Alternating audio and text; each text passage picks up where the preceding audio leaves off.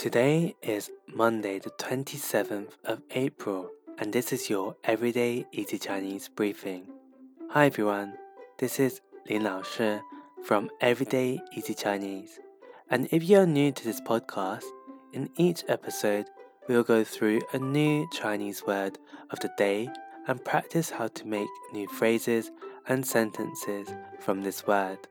Today's word is nin nin, which means you. I know some of you are thinking, well, I thought ni was you. That is right, but sometimes in Chinese we want to be extra polite to someone. For example, if they are much older than you, or they might be a customer, or maybe someone that you aren't very close with. You can say you formally in these situations using nin. One very useful phrase with this word is 没您不成,没您不成, which means we cannot without you. It literally means without you, it will not be complete. So use this when something cannot be completed without someone. For example, if you are out with a few acquaintances and someone tells you, 我晚上有个应酬，我先走了。我晚上有个应酬，我先走了。Which means I have an appointment tonight. I have to go now. You can persuade them to stay by saying 留下来。 一起打麻将吧，没您不成。留下来，一起打麻将吧，没您不成。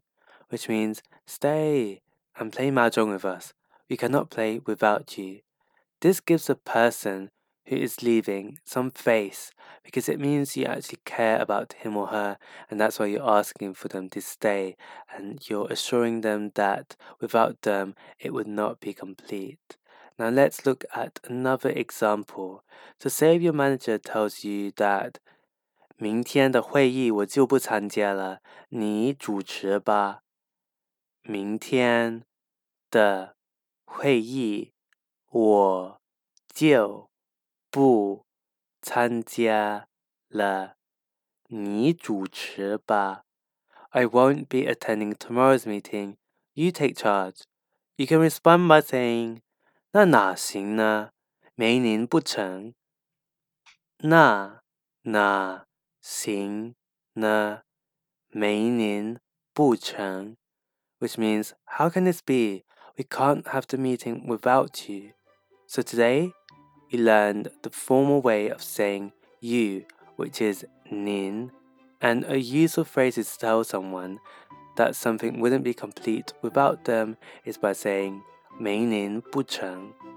For more free Chinese lessons, head over and subscribe to our YouTube channel Everyday Easy Chinese for new lessons every Thursday and Sunday. See you over there and also see you again tomorrow for more Chinese practice.